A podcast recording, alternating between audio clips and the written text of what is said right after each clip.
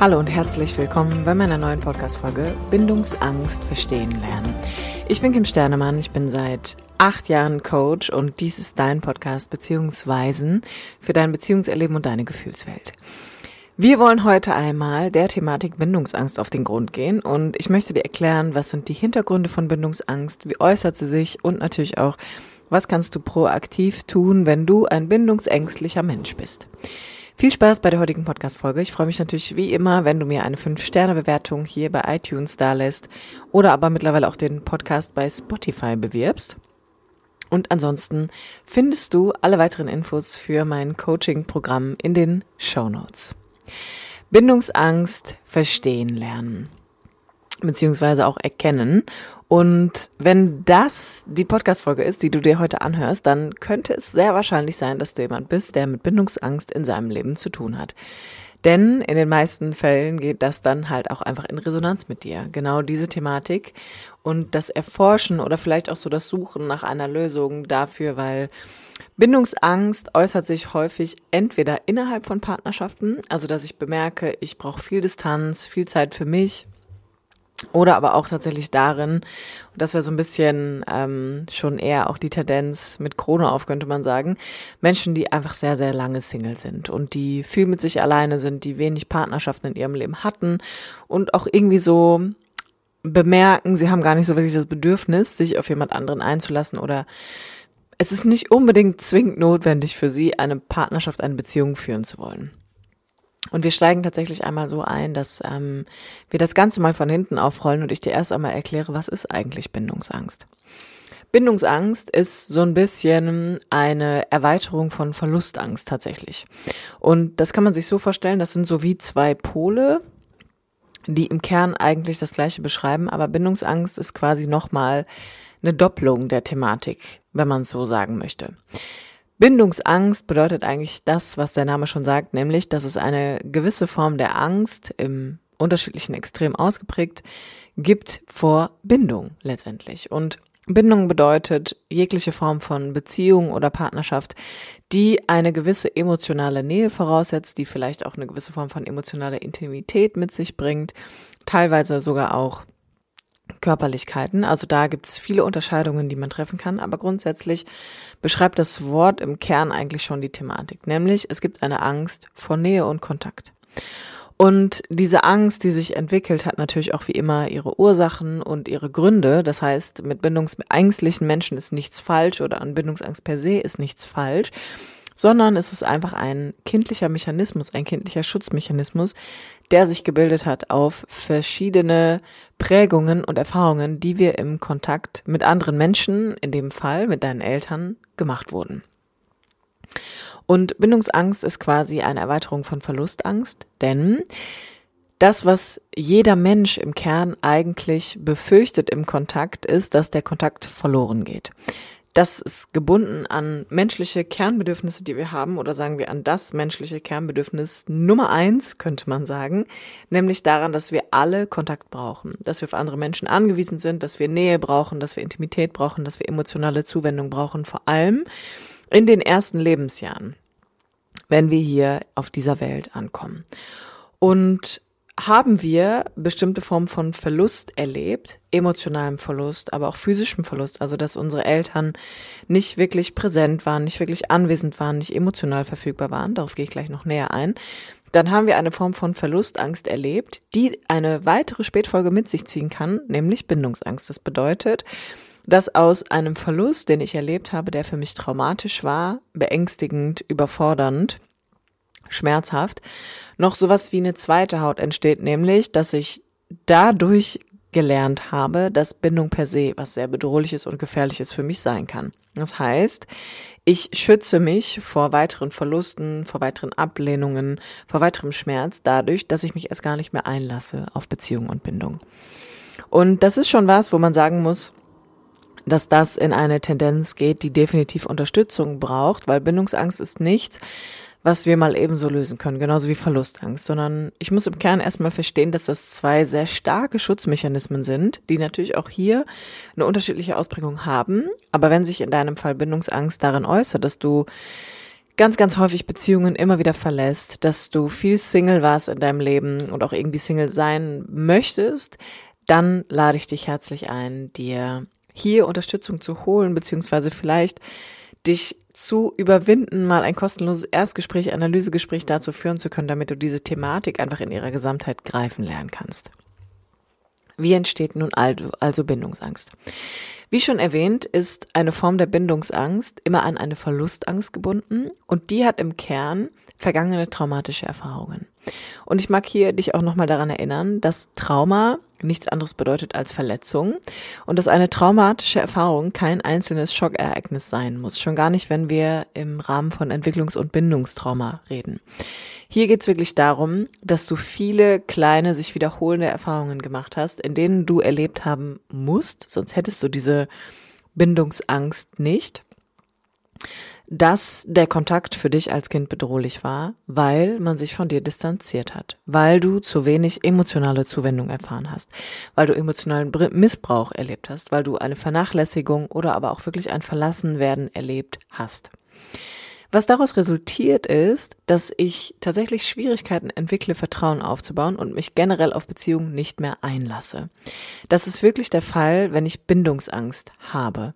Bei Verlustangst kann auch das der Fall sein, dass einfach generell das Feld Beziehung für mich etwas ist, was mit viel Misstrauen zu tun hat. Also, dass ich zum einen mich selber gar nicht mehr wirklich zeige, nicht mehr sichtbar werde, mit dem, was ich erlebe, wie ich bin, wie ich mich fühle, was ich brauche und was ich möchte.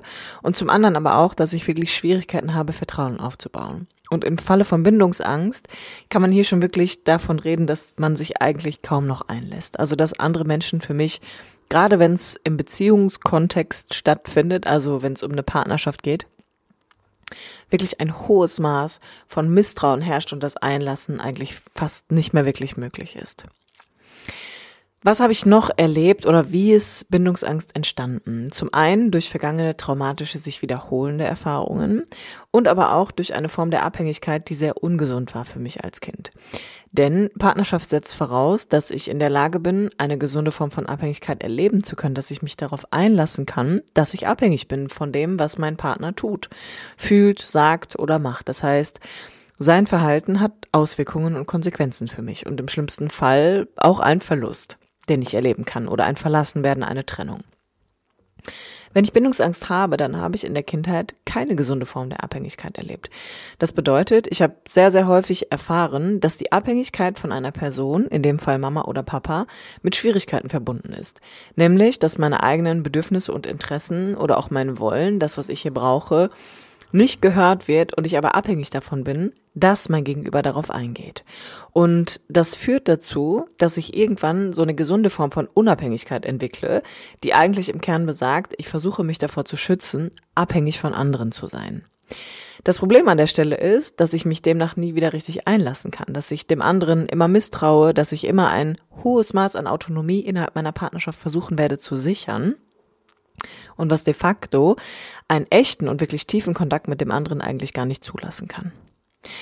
Dann, das habe ich in Punkt 1 auch schon ein bisschen erlebt, äh, nicht erlebt, äh, erklärt, dass ich eine fehlende emotionale Unterstützung seitens meiner Eltern erlebt habe. Das bedeutet, dass ich als Frau oder Mann in meiner Kindheit, in frühen Beziehungen keine ausreichende Unterstützung erlebt habe. Und das wiederum bedeutet, dass ich natürlich Kontakt zu anderen als sehr bedrohlich erlebe, dass ich einfach schnell die Idee habe, ich muss ja alles alleine machen. Dass ich schnell die Idee habe von, ich bin hier auch alleine damit. Das ist so ein bisschen das Grunderleben von Leuten mit, mit Bindungsangst tatsächlich, dass sie natürlich nachhaltig versuchen, sich vor erneuten Verletzungen zu schützen oder davor wieder eine Form der Abhängigkeit erleben zu müssen. Was ebenfalls, wie schon erwähnt, Bindungsangst im Kern bedeutet ist, dass ich eine große Angst vor Verlust habe. Eine große Angst auch davor, wirklich alleine zu sein und wieder einen Verlust erleben zu müssen. Und auch das ist gebunden daran, dass wenn ich als Kind häufig erlebt habe, dass meine Eltern für mich gar nicht zugänglich sind, gar nicht greifbar sind für mich, dass ich natürlich Schwierigkeiten entwickle, mich generell auf eine Beziehung einzulassen, einfach aus Angst, erneut verletzt oder verlassen zu werden. Und auch das führt wiederum dazu, dass ich einfach keinen tieferen Kontakt, keinen nährenden Kontakt erlebe.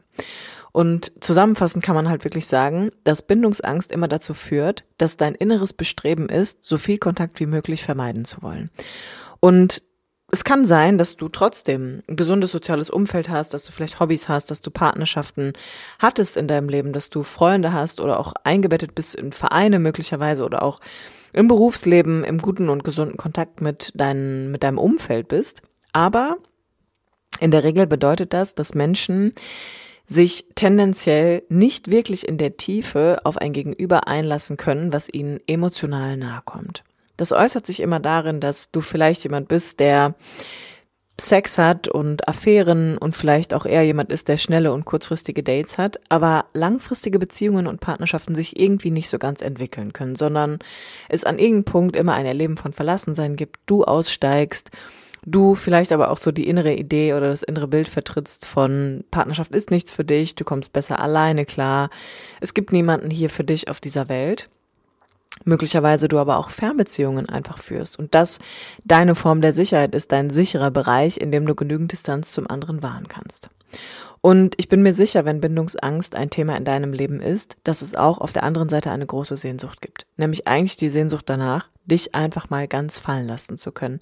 Dich wirklich einlassen zu können, dich in Liebe hinein entspannen zu können und generell Kontakt zu anderen Menschen als etwas Entspannendes erleben zu dürfen. Und hier kann ich dir nur sagen, wenn Bindungsangst ein Thema in deinem Leben ist, dann wirst du vielleicht auch schon erlebt haben, dass du des Öfteren an eine innere Grenze kommst, die dir nicht ermöglicht, diese überwinden zu können, sondern dass immer dann, wenn du in Kontakt kommst oder wenn du bemerkst, jemand kommt dir nahe, deine Strategien angehen und du irgendwelche Gründe und Ausreden oder Einwände findest, warum dieser Kontakt jetzt hier nicht weitergeführt werden kann oder nicht tiefer werden darf. Und das ist ein wichtiger Punkt, den Menschen mit Bindungsangst erleben, nämlich, dass sie an eine innere Grenze stoßen, die sie weiterhin alleine sein lassen.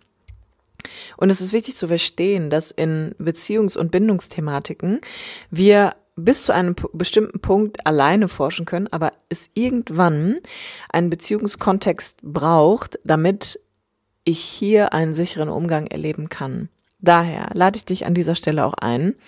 Wenn du die Unterstützung bei deiner Bindungsangst wünschst, findest du alle Infos auf meiner Homepage unter www.kimsternemann.de zu meinem Coaching-Programm. Oder du kannst dich hier in den Shownotes über den Link für ein kostenloses erstes Analysegespräch einmal mit mir bewerben, wo wir gemeinsam deiner Thematik einmal auf den Grund gehen werden und gucken werden, wie äußert sich Bindungsangst eigentlich in deinem Leben. Mir ist es wichtig, dass du wirklich verstehst, wie äußert sich vielleicht auch Bindungsangst konkret in deinem Leben? Und das sind häufig so Zeichen oder Dinge wie, ich vermeide einfach eine Tiefe an Gesprächen. Ich vermeide es, abhängig zu sein und mich unselbstständig zu fühlen. Ich habe generell Schwierigkeiten, mich auf Beziehungen einzulassen. Ich habe vielleicht auch Angst vor Verpflichtungen. Das bedeutet, ich bin nicht so gerne die, die viel in die Zukunft plant oder viel Verantwortung übernimmt. Ich habe Schwierigkeiten, Nähe zuzulassen. Das bedeutet, entweder bin ich jemand, der vielleicht dem schnellen Sex zugewandt ist, oder jemand, der jegliche Körperlichkeit und Intimität aus meinem Leben generell gestrichen hat. Ich neige dazu, mich zu isolieren. Das heißt, vielleicht bist du jemand, der sich schnell zurückzieht, Dinge mit sich alleine ausmacht. Dann gibt es häufig eine große Toleranz mit Unsicherheit, beziehungsweise eine geringe Toleranz. So, es gibt eine geringe Toleranz, mit Unsicherheit umzugehen. Das heißt, Entscheidungen treffen kann schwierig für dich sein. Und generell bist du jemand, der sich nicht so gerne unsicher fühlt und sich darin zeigt. Dann haben wir häufig auch, äh, Bindungsangst äußert sich darin, dass ich schnell nach Fehlern im anderen suche. Also, dass ich vor allem oft äußere Aspekte nehme, um den anderen von mir fernzuhalten. Und das ist immer ein Indiz dafür, dass es hier ein aktives Bindungsangstthema gibt. Wenn du jemand bist, der sagst, hm, nee, seine Nase gefällt mir nicht oder er spricht keine Fremdsprache, dann kannst du sicher sein, dass hier dein Bindungsmuster aktiv ist. Und generell Menschen, die Schwierigkeiten haben, Beziehungen für sich klar zu definieren und sich zu committen. Das bedeutet, du befindest dich in ewigen Situationships. Also hast irgendwie Beziehungen zu Menschen, mit, zu denen du emotionalen Kontakt noch aufbauen kannst, mit denen du auch über einen längeren Zeitraum in Kontakt bist, aber da eine Überschrift drüber zu packen, ist dann eher doch nicht so dein Ding. Und wenn du dich in einem dieser zehn Punkte wiederfindest, dann lade ich dich hier erst recht ein, gemeinsam diese Dynamik mit jemandem zu erforschen. Und falls du mit mir in Resonanz gehst, findest du, wie gesagt, alle weiteren Infos in den Shownotes. Jetzt aber erst einmal vielen lieben Dank fürs Zuhören und bis zum nächsten Mal.